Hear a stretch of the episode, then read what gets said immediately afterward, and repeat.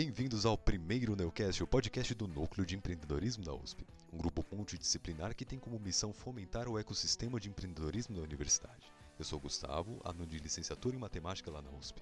E eu sou a Heloísa, aluna do curso de Biotecnologia na USP. E estamos aqui hoje com o Ricardo de Lázaro, fundador da startup Genera. Bom dia, Ricardo. Bom dia, Elo. Bom dia, Gustavo. Você pode contar um pouquinho da Genera para quem ainda não conhece?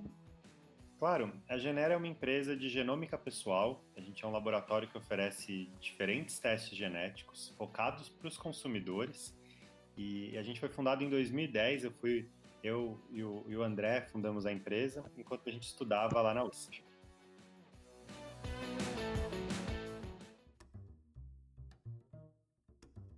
E como surgiu essa ideia de empreender? Qual que foi a principal motivação para isso?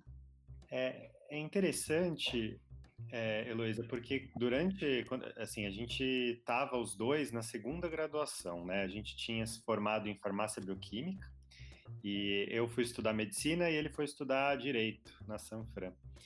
E isso era em 2010, e 2010 não existia um ecossistema tão, tão claro e o próprio Neo ainda não existia, né? Então a gente não tinha a, a possibilidade de empreender de uma maneira tão clara como hoje sim é uma opção, né? Então, hoje os alunos têm opções como trabalhar numa grande empresa, empreender, trabalhar numa startup, pesquisar, né? Dentro da, naquela época, basicamente a gente ou ia trabalhar numa empresa ou tentar seguir área acadêmica, né? Não tinha muita outra opção. Então, na verdade, empreender foi quase resultado de uma, de uma, do não, do fato da gente não se encaixar muito em nenhuma outra parte, né? Então, a gente chegou a trabalhar em, em grandes empresas, né? É, eu fiquei bastante tempo também fazendo iniciação científica e a gente não, tanto eu quanto o André, a gente propriamente não se encontrou em nenhuma dessas coisas, né, totalmente. E, e foi aí que a gente começou a ter ideia e tentar pensar se seria possível a gente mesmo montar um, um negócio, montar uma startup. Ah, então veio primeiro essa ideia de montar mesmo um negócio e não já a ideia da Genera, assim, de vender esses exames a baixo custo. Na verdade, o André mesmo, ele antes da Genera, ele tentou abrir uma gráfica, né, por si. Ele, ele, ele, ele até teve esse ímpeto de, de ter montar algo antes de mim, né? Mas foi uma conversa com ele, é, então na época, né, eu estava no segundo ano da, da medicina e estava passando por algumas disciplinas, tinha pegado algumas optativas da área de genética e era apaixonado pelo tema, né? Desde fui, fui estudar farmácia, né? Antes de medicina até para trabalhar com genética. E, e, o André ele tinha passado, né? Também num concurso de, da polícia científica e ele tinha experiência no laboratório de DNA da polícia científica. Então é, foi aí que numa conversa, né? Foi até interessante, eu e o André, a gente, ah, vamos, a gente tem uma semana para pensar numa, numa empresa para a gente tentar criar. Cada um pensa numa ideia, né? É, ele, ele trouxe uma ideia de tentar criar um, um, uma, uma empresa farmacêutica para o mercado veterinário e eu trouxe a ideia de tentar montar um laboratório de genética. A gente foi trabalhando um pouco nas duas ideias, a gente acabou seguindo para a ideia do laboratório de genética e, e foi ótimo, assim. Em 2010, então, quando vocês começaram a operação na Genera, você estava cursando a sua segunda faculdade, né? Isso. A primeira foi. Você pode falar um pouco como foi a experiência da primeira? Claro, claro. Então. Você teve alguma, alguma, alguma ideia de empreendedorismo assim durante a primeira faculdade? É, a gente, te, a gente teve algumas ideias, Gustavo, mas não, nada que a gente que realmente levou muito para frente, né? Então, durante a. Eu entrei na graduação para ser pesquisador, né? sou apaixonado hoje por ciência, estou ainda matriculado na, na, na USP, né? Tenho vínculo agora de doutorado, cheguei a fazer mestrado, mas eu, eu entrei para ser cientista, porque era o que eu, eu amava ciência, queria trabalhar com genética, né? E, entrei na, em farmácia para isso. Né? E durante a faculdade, logo no primeiro ano, no, no primeiro semestre, eu entrei, entrei direto do colégio, né? Então tinha 17 anos, fui fazer iniciação científica lá no ICB e num laboratório de biologia molecular. Então fui aprender a pipetar, fui, fui aprender o básico né, de um laboratório. E eu gostei bastante da experiência, mas eu acho que eu sempre tive um, um ritmo de vida, um ritmo meu muito acelerado, né? E, e a pesquisa é uma coisa, em geral, né, um pouco mais lenta. E na, no Brasil tem muitos gargalos, tem muitas dificuldades, né? Gargalos com recursos, gargalos com importação de, de reagente. E, e, e eu, assim, não, não eu, eu, quis ter outras experiências, né? Foi ótimo, fiquei é, quase um ano nesse laboratório. E daí eu saí e fui trabalhar na indústria farmacêutica.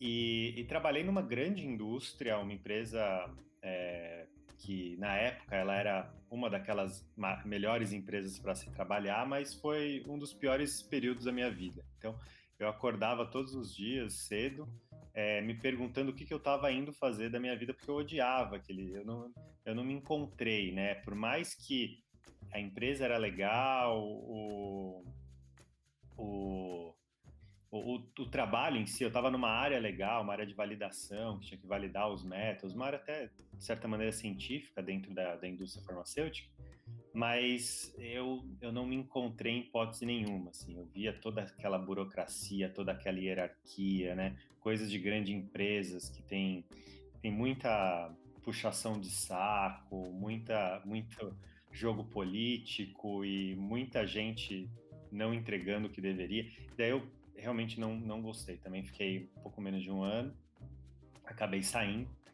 E, e foi um período que eu não sabia muito o que fazer, né? E depois voltei a fazer iniciação científica na saúde pública e na medicina, fui fazendo as duas iniciações científicas juntas. E na medicina que eu percebi que eu gostava muito de ciência, mas também queria fazer outras coisas e que eu poderia tentar ser médico, né? E voltei por cursinho no, junto do do último ano da, da farmácia.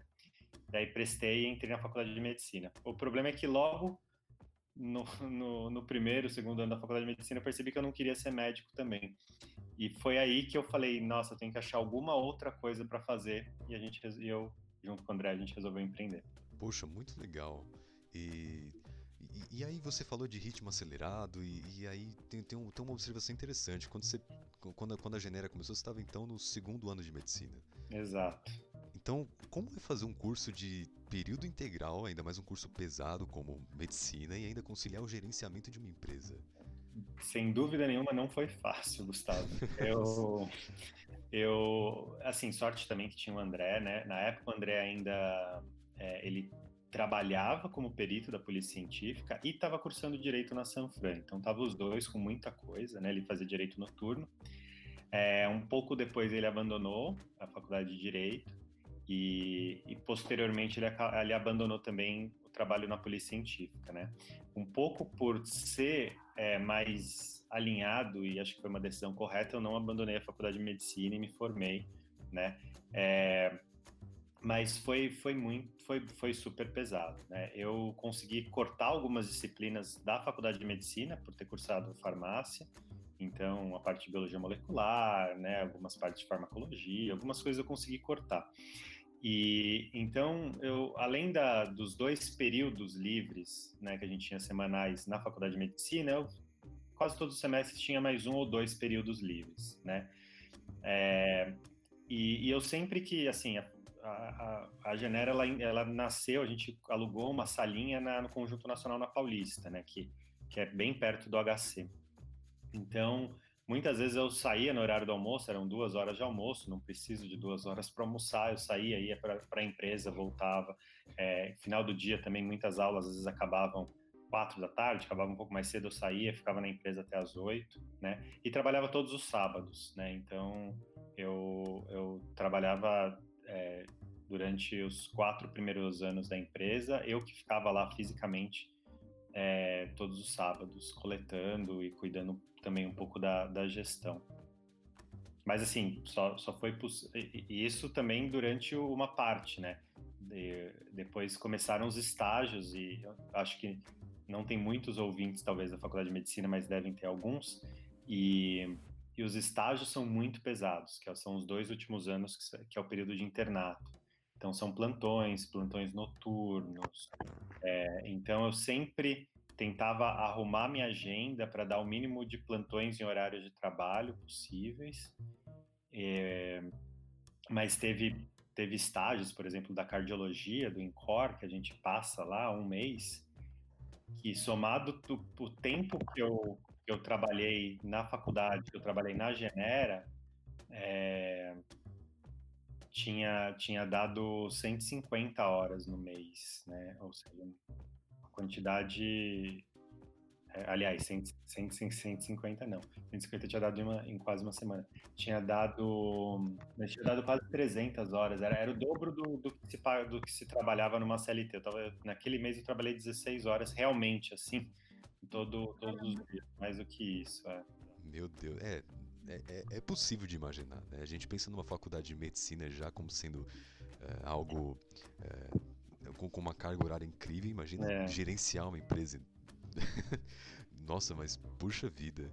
É, então, então eu imagino que diante de toda essa experiência, dessa rotina pesada que durou quatro anos, é, e eu queria te perguntar, você tem algum conselho para alguém que pretende empreender durante a graduação? Que geralmente as pessoas esperam terminar a graduação, mas você que seguiu um caminho um pouco inortodoxo, você tem algum conselho para esse pessoal?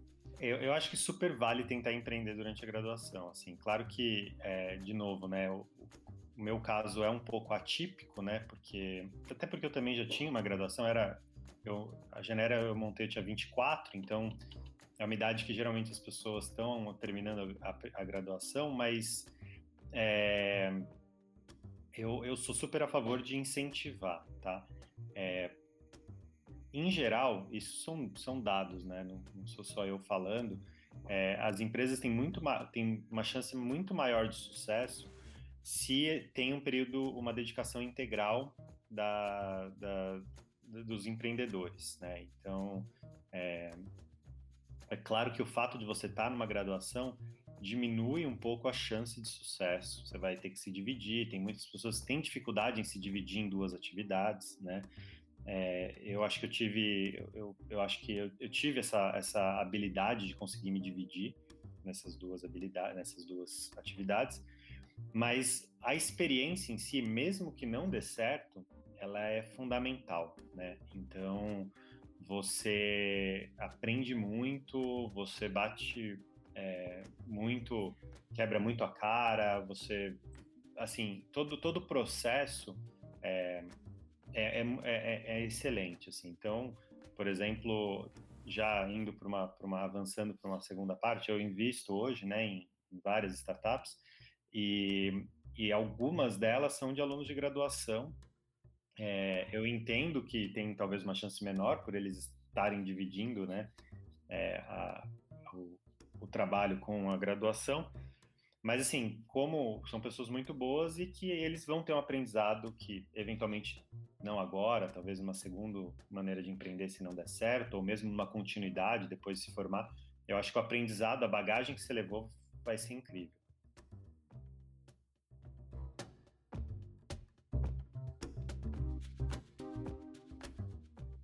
Falando um pouquinho da área né, né, de atuação da, da Genera, a gente pensa uh, que empreender nessa área de biotecnologia é um pouco diferente né, de outras startups. Um, porque vocês dependeram um pouco também da criação de um laboratório, né? Não é só talvez criar um aplicativo ou algo puramente tecnológico, mas é, se falou que chegaram a alugar uma sala. Como que foi isso, a criação do primeiro laboratório, é, esse início de operação, né? e também se teve algum apoio da universidade nesse processo. Assim, realmente é, é bem diferente, né? Você empreender com, com software ou você empreender com hard science mesmo, que precisa de equipamento e estrutura, né? A gente não teve nenhum investimento, foi uma coisa que na época a gente nem tinha visão, a gente nem considerava isso como possibilidade.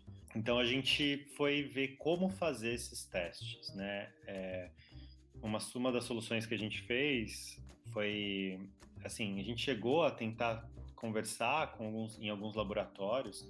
A universidade em si teve um, um papel muito legal uh, que algumas professoras e professores uh, ajudaram a gente, direcionaram, fizeram pontes uh, com, com outros pesquisadores e professores, né?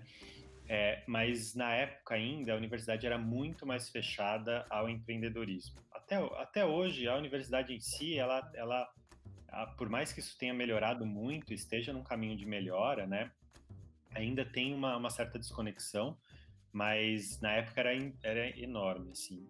Então o que a gente fez, na verdade, foi a gente achou um professor que era da universidade que tinha um laboratório privado e que topou nos ajudar, né? Então a gente conseguiu terceirizar alguns exames para eles, né? É, e, e, usar, né? Alugar um pouco esse parque tecnológico. A gente não tinha recurso, né? Para montar um laboratório iam centenas de milhares de reais. A gente definitivamente não tinha esse recurso para investir, né? Então o que a gente fez foi começar, né? E isso dentro da, da área de biotech hoje tem facilities na universidade que você pode né, pagar pelo uso de equipamentos. Então, é, essa é uma, uma super opção para quem quer empreender nessa área. E, a gente começou dessa maneira, só que com laboratório privado na época, né? É, não tinha ainda lei, lei geral de inovação e outras opções que permitiam e facilitavam isso. E no fim a gente acabou, esse laboratório ia ser fechado, a gente acabou comprando os equipamentos usados deles, né? Então foi aí que a gente tomou o passo, né? isso a gente tinha mais ou menos uns dois anos de empresa, de tentar criar uma estrutura, né? No começo, para você ter uma ideia, Elo, a gente nem tinha é, uma... No, nas primeiros meses, a gente não tinha nenhuma uma sala nossa alugada, né? Porque a gente não tinha um recurso, sei lá, mil, dois mil reais por mês para alugar uma sala específica. A gente alugava é, uma sala, como se fosse um consultório por período, né? Só para os períodos que a gente fosse coletar a amostra. Então, é, a gente foi bem bootstrap mesmo, assim, totalmente bootstrap, pagando as coisas, alugando as coisas, porque a gente não tinha recursos para um grande investimento. Então, sobre esse início, é, então não houve esse investimento externo de vocês, mas houve o investimento de vocês próprios, né? Como que foi feito isso? Uh, se puder falar também o valor que foi necessário para vocês colocarem no negócio é, a início, assim, se puder dar uma explicada sobre isso. Claro. Na realidade, assim, o André, ele, ele tinha um dinheiro guardado do, do, desse, desse trabalho do concurso dele, eu tinha um dinheiro guardado de bolsa, né?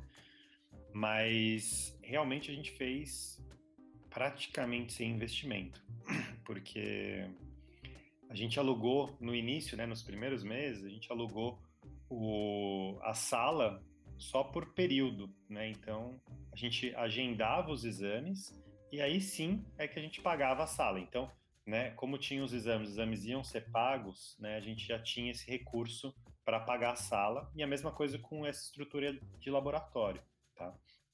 Então, é, realmente, assim, em termos de investimento, foi quando a gente talvez tenha dado um, um passo de montar a, a, nossa própria sala, por exemplo. A gente foi montar a nossa própria sala e a gente colocou, não sei se foi assim, ah, vamos deixar uns, uns 5, 10 mil reais que a gente tinha próprio, assim, né? É, para conseguir bancar pelo menos aí três meses de sala e pagar a multa de aluguel se não der certo, né? Então, foi acho que e, e uma mobília que a gente fez super simples, na verdade, até peguei alguns móveis que eram da, da cadeira de, né? Eu levava levava a cadeira de, de escritório da minha casa para lá, então pra, realmente foi uma coisa assim mínimo custo.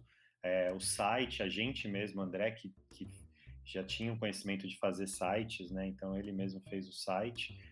É, eu fui estudar marketing digital e então assim foi foi totalmente a gente com baixo investimento.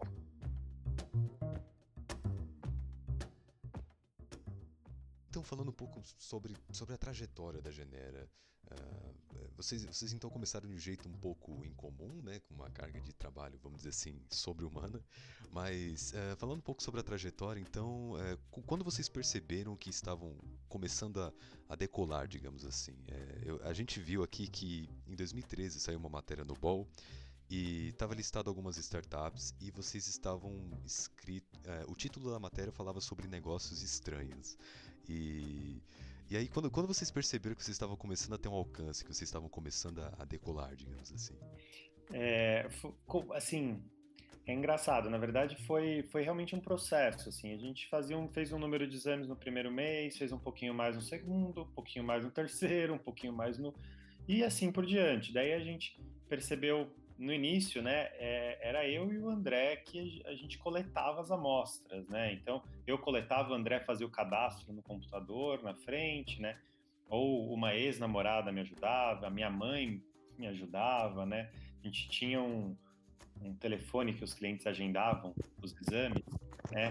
E transferia para o meu celular, para às vezes estava na aula, tocava no celular, eu tinha que sair da aula para atender cliente, né? Daí quando eu não podia atender e o André não podia atender, a gente transferia para minha casa, para minha mãe ajudar a gente a atender e para a tia do André ajudar a gente. Então assim, foi e daí a gente teve um volume maior, a gente falou, ah, vamos contratar uma pessoa. A gente contratou a primeira funcionária, te lembro, eu lembro bem que o André chegou para essa para essa primeira funcionária e falou: ó, não tem muito trabalho aqui não, tá? É assim, você vai ter muito tempo livre. A menina queria estudar para o concurso, ele falou: ah, pode ficar estudando, porque não vai ter muito trabalho. No fim, né? Imagina, ela, a empresa foi crescendo, ela foi tendo muito trabalho, a ponto de a gente precisar contratar uma segunda e uma terceira. E daí a gente resolveu abrir uma unidade é, fora de São Paulo. E, então, assim, foi uma coisa tão gradual que acho que não, não teve um grande estalo de que, é, nossa, né, cresceu muito, deu certo, né? Eu acho que teve um estalo que foi quando é, teve um mês que teve um pico, né? Que eu fui tentar organizar as receitas e custos e tal, e vi que a empresa tinha dado um, um lucro super bom naquele mês. E, e daí foi ali que eu falei, nossa, realmente não vai fazer sentido eu ser médico, né? Porque aqui a empresa já está com tanto potencial, é, eu gosto tanto de fazer isso, né? Ela vem crescendo num ritmo tão acelerado que, que nem financeiramente, nem de, em termos de, de que eu quero da minha vida vai fazer, vai fazer sentido eu ser médico. E sobre essa área de biotecnologia, né, que quem empreende nessa área diz que é bastante difícil, né, aqui no Brasil, é, você pode falar um, um, pouquinho sobre isso? Assim, quais são os principais desafios de empreender nessa área? É, bom, empreender em biotech realmente é uma, é uma coisa, a princípio, assim, um pouco mais difícil, desafiadora do que empreender em tecnologia em geral, né? E por algumas razões. Em biotecnologia não existe um ecossistema tão desenvolvido com investidores, grandes empresas, parcerias, é, quanto a área de tecnologia. Então tem menos investimentos, menos aquisições. E então assim, esse já é um início, né? A própria cultura é um pouco menor, então tem menos estudantes ou, ou formados nessas áreas que têm a possibilidade ou têm a perspectiva de empreender, né? É, geralmente, empreendedorismo em biotech, principalmente em algumas áreas como desenvolvimento de novos medicamentos, né? é, ela é muito intensiva né, de, de, de, investimento. Ela necessita muito, muito investimento até você ter uma receita, colocar um produto no mercado. Isso é o, o padrão. Né? Além disso, a gente tem algumas dificuldades regulatórias, algumas dificuldades é, em termos de importação de reagentes. Então, grande parte dos reagentes, né, matéria-prima, química fina, ele, ela é importada. E, e, o, e o, país é, é, muito burocrático nesse processo de importação. Então, em todas as empresas de biotech, seja na Genera, seja em outras empresas que eu investi, eu ajudei a fundar, a gente teve problema com, em algum momento com importação de algo, tá? É, então, assim, esse, essa é um pouco das dificuldades, mas esse, esse cenário ele vem melhorando, sem dúvida, em relação a, a 2010, que foi quando a gente começou, e tanto no sentido de que as pessoas, tanto do ecossistema, que as pessoas têm interesse mais em empreender, quanto da, da segunda parte, que é a, a, parte regulatória e um pouco mais é, é, essa parte de, de, acesso à informação e reagentes está um pouco, a informação não, estrutura e reagentes está um pouco mais fácil também. E, e, sobre essas dificuldades, né, o que você recomendaria para contornar um pouco elas, né? Existem algumas alternativas, então você falou que uh, tem pouco investimento nessa área, né? Pouca gente familiarizada com investir é, nessas startups. Uh, você recomenda alguma coisa para contornar? Como que seriam outras opções, assim? É, eu, eu, sempre recomendo isso, assim, eu acho que é, é, é primeira, primeira coisa, assim, para contornar essa parte de receber investimento, é, atualmente tem um movimento né, de, de investimento anjo, é, de pessoas dessa área que estão interessadas, ou de áreas afins, né, donos de, de grandes empresas, de farmacêuticas ou de empresas de tecnologia que têm interesse na área de, é, de biotecnologia e que investem como anjo. Acho que esse é um primeiro passo para estruturar a empresa, né? É, se não se realmente precisar de investimento, então isso é uma coisa que eu sempre falo, né? O investimento é necessário se você realmente precisa dele, né? Se comemora-se muito por investimentos, mas ele, ele tem que ser realmente algo que você busca quando você precisa. Então, num primeiro momento é isso, e posteriormente tem, tem algum, algumas opções de, de receber recursos, né? A primeira é tentar é, participar de algum processo de aceleração estrangeiro, tá? Então, eu conheço empresas, é, eu sou advisor de, de, uma empresa, né? Que é a Bioptamers, que é de uma menina que, que faz, faz, fazia doutorado aí na USP, na USP, na Química, e que conseguiu participar de um processo de aceleração e receber um recurso de uma aceleradora de biotech do Reino Unido, né? Então essa é realmente uma opção é, viável. Outra é, são os PIPs da FAPESP, né? Outras subvenções da FINEP, etc., que são excelentes para investimento em biotech. É, o PIP da FAPESP, para quem não conhece, é um, é um programa que dá um recurso numa primeira fase até 200 mil, numa segunda até um milhão, para compra de estrutura, equipamento e principalmente reagentes e matérias-primas para desenvolvimento de, de um projeto de pesquisa em uma pequena empresa. Né? A Genera chegou a ganhar um, um, um PIP, mas outras empresas que eu faço parte também submeteram e é excelente. Né? Então essa é parte né, de recurso. As, as outras partes, que acho que são importantes também falar, é, hoje tem as facilities na USP que permitem que as pessoas possam é, contratar, comprar horas de equipamentos para utilizar. Isso, isso possibilita que você faça alguns experimentos, alguns testes, envolva algumas coisas sem precisar comprar o equipamento. É, e, e aí, em relação à parte de importação, né, é, algumas coisas são possíveis hoje são a, a, terceirização de alguns testes, né? Então, na parte de descoberta de novos medicamentos, né, e a, a NIAID chegou a usar isso em algum grau, é, você poder fazer, a NIAID é uma empresa de biotecnologia do pessoal da Federal do ABC, que eu ajudei a fundar e investir, é, então uma possibilidade é você realmente usar essa estrutura de terceirização, seja desenvolvimento de, de molécula, seja de de testes no exterior, daí você nem precisa passar muito por esse trâmite de importação, impostos aqui no Brasil. É, então hoje você é investidor também dessas startups early stage, né? E como que funciona? Se quiser falar um pouquinho sobre elas, em que áreas que elas estão? Tem umas 10 empresas hoje que eu, que eu já investi em diferentes áreas, né? Eu me concentro um pouco mais em áreas que eu conheço um pouco mais, então saúde, biotecnologia, é, mas também em tecnologia TI mesmo, né, e, e educação são áreas que eu me interesso, acho que tem um, um potencial de impacto super legal, né.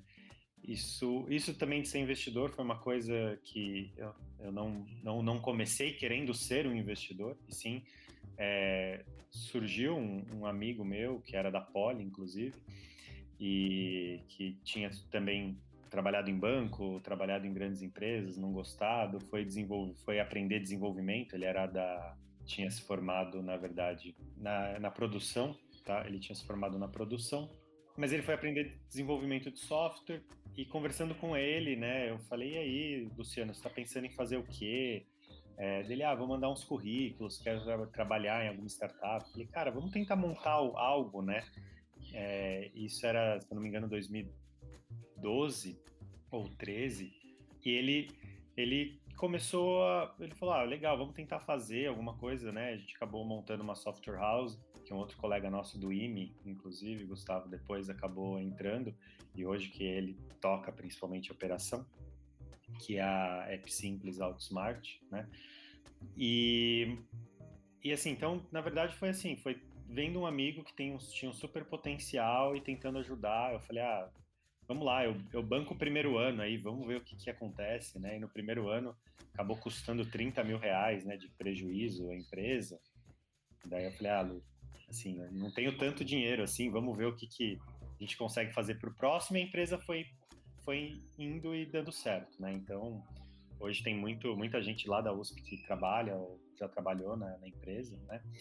E assim foi mais ou menos histórias semelhantes e foi acontecendo. Então, pessoas que eu, que eu via, que eu conheci, seja com na incubadora de empresas, seja em palestras, seja em outros grupos da universidade, seja em eventos ou, ou processos de, de aceleração de empresa, que eu, que eu fui mentor em alguns, eu conhecia, gostava muito do perfil, gostava muito das pessoas e resolvi colocar um, um investimento, um recurso, ajudar passar alguns caminhos e foi aí que eu fui investindo, né, em todas essas empresas.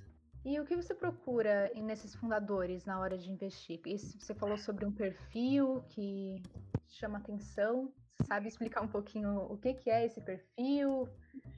Claro, é, é engraçado. Na verdade, eu acabei indo estudar o perfil do investidor, né? Foi algo que uma vez que eu comecei a investir um pouquinho, eu fui tem, assim, a gente tem assim alguma eu, eu, eu vi, via em mim, eu via no André coisas que os dois tinham e às vezes coisas que um tinha e o outro não, mas que é, isso poderia ser é, essencial, né? Foi essencial para dar certo. É, mas era uma coisa meio intuitiva no início, né? Daí eu fui tentar ler e tem vários artigos de diferentes áreas de psicologia, tal, que tentavam estabelecer o que era o perfil empreendedor. E alguns que eu sempre falo, que são super importantes, é orientação e eficiência.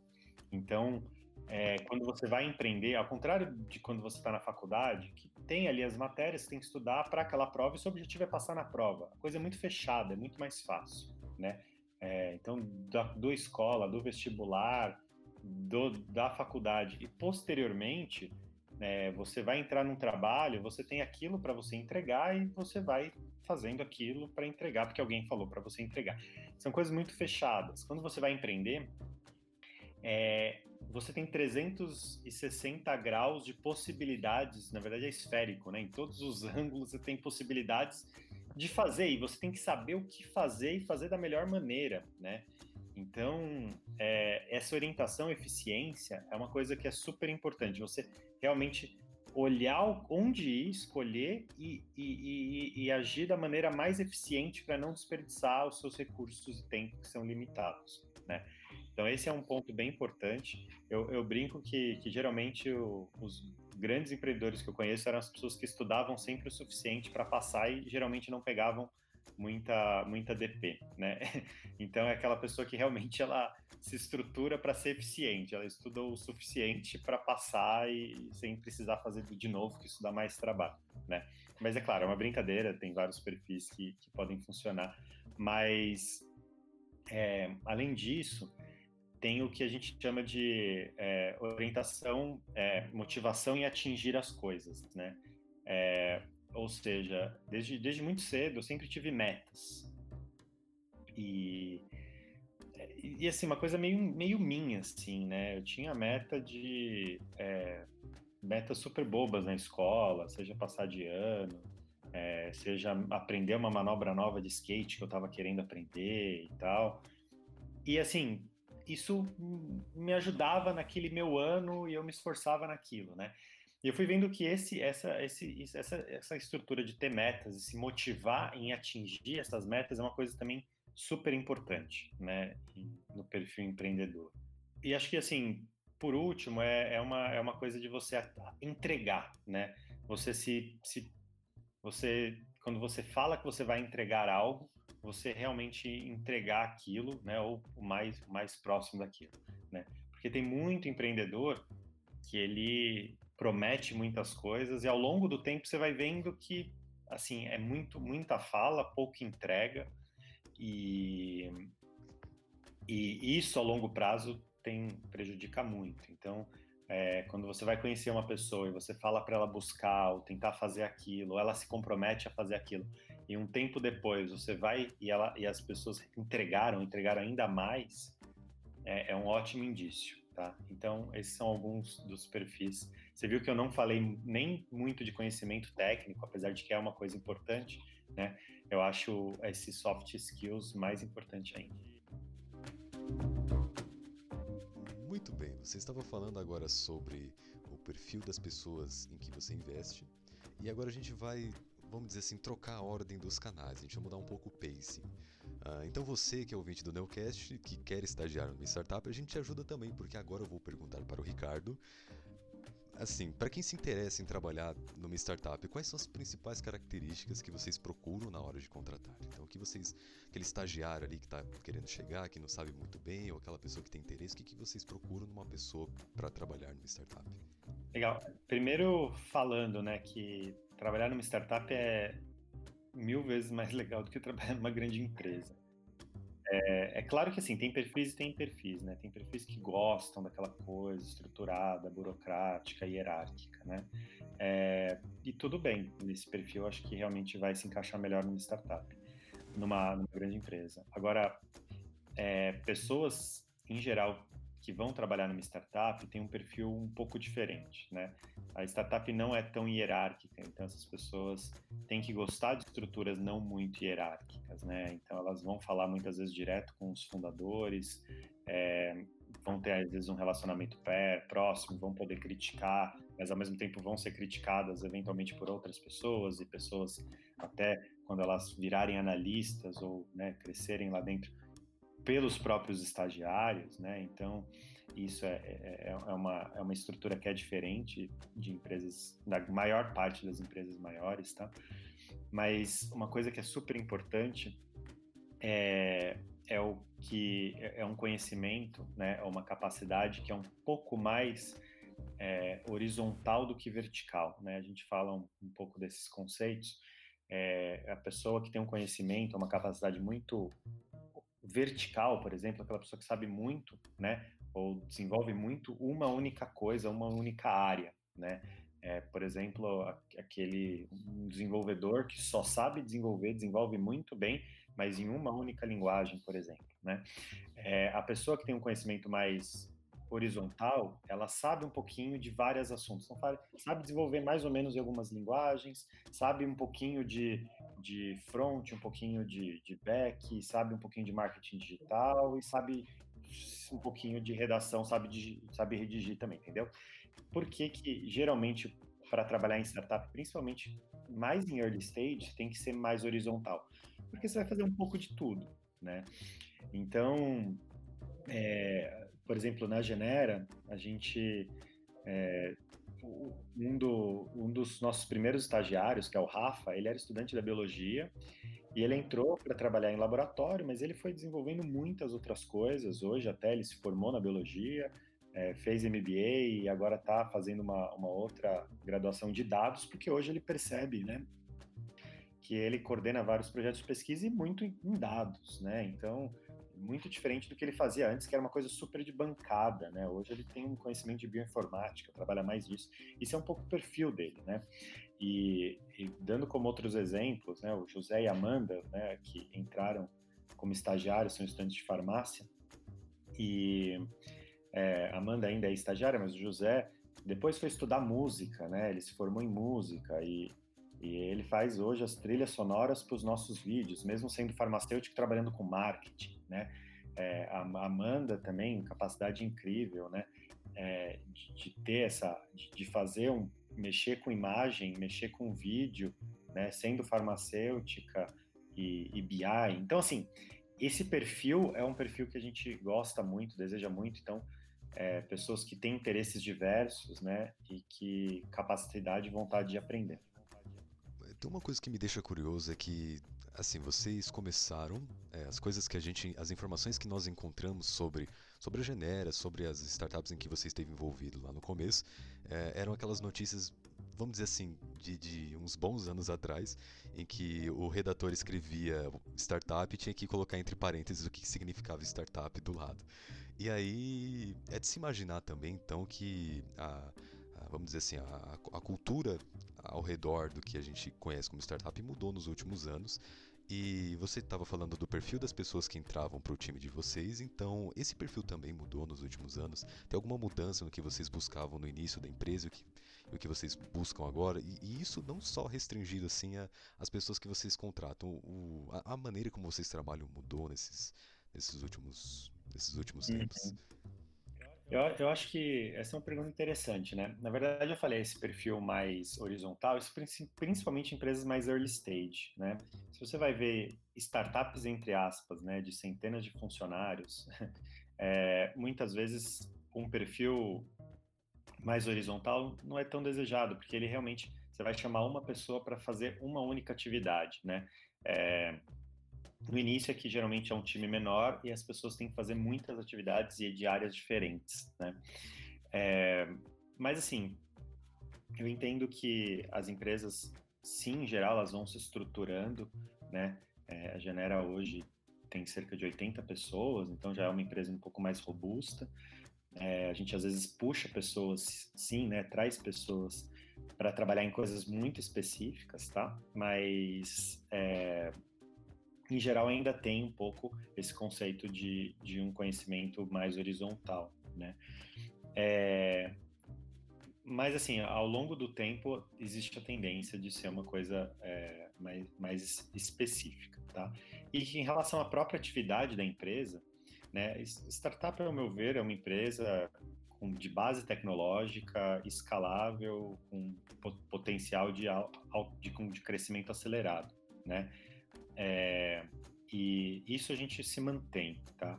E a, e a Genera, ela passou por fases diferentes, né? O que a gente fez, a gente sempre foi, é, sempre teve o objetivo de tornar testes genéticos, independentemente deles, mais acessíveis, né? Acessíveis em relação a baixo preço, acessíveis em relação a acesso mesmo, a fácil acesso, as pessoas terem acesso, e acessíveis em relação também ao, a, a, ao, ao entendimento desse teste, né? Ser algo que as pessoas consigam entender, né? E a gente começou com paternidade, né? É, para a classe C e D, que era um público que não tinha acesso a exame, a teste de paternidade, só vinham no ratinho, né? Mas tinham uma necessidade grande.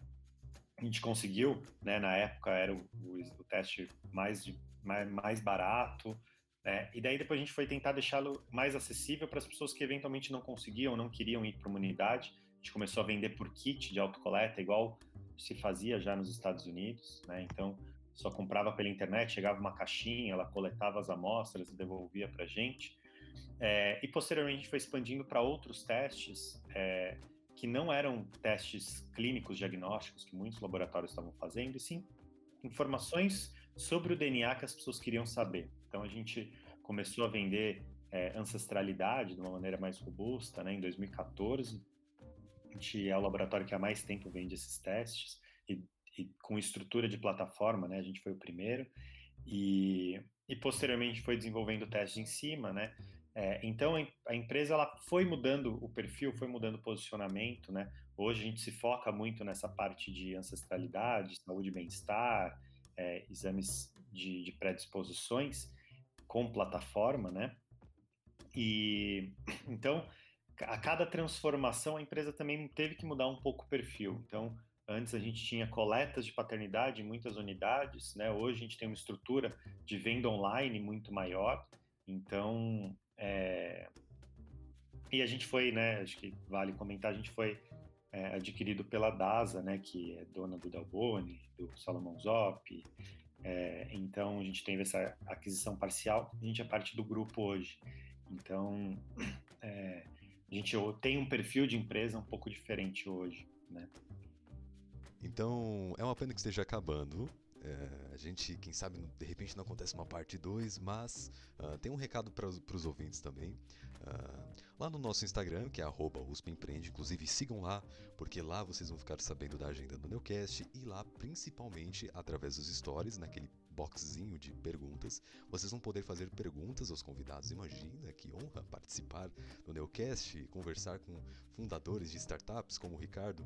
E temos a nossa pergunta, que é da Marina, estudante de Direito. Uh, e ela perguntou o que ele acha sobre empreender no contexto de pandemia e ainda como é investir no momento de Covid.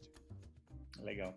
É, eu acho que assim, o, esses, esses momentos de mudanças grandes né, na sociedade, é, ele, eles são ao mesmo tempo oportunidade, dependendo de como você vê, né? Então, é, nesse, durante a pandemia eu investi em duas startups agora, né? É, uma na área de uma health tech, né? É, super interessante que usa estruturas de telemedicina. Então, é uma coisa que faz super sentido e que provavelmente vai ter uma tendência, né? E uma outra na área de, de, de cuidado, que inclusive é de duas alunas da USP, é, que ganharam o prêmio do NEO, é, do NEO Covid. Então, a gente, né, elas, elas criaram a empresa e se desenvolveram por causa do NEO, foi inclusive a apresentação feita, feita por vocês e que elas têm uma formulação específica que consegue é, matar ou destruir né, o coronavírus é, mais eficientemente do que o álcool gel. Então, incrível, né? Uma iniciativa, as duas meninas fantásticas, né? É, então, eu acho que assim, é, tem vários desafios, né? Tem muita empresa que teve, passou dificuldade nesse período, né? mas ao mesmo tempo vão ter mudanças e mudanças também são oportunidades. A gente tem que olhar por esse lado. Então, então muito obrigado pela conversa. Realmente é uma pena que você precise ir, mas quem sabe tá convidado de volta para uma próxima temporada para que a gente possa conversar melhor, porque você está envolvido em várias outras coisas. Então será um prazer tê-lo de volta aqui. Então muito obrigado. Imagina, Gustavo, eu que agradeço muito, agradeço a Elo, agradeço pela conversa, foi fantástico. Estou à disposição para uma nova, para um novo bate-papo.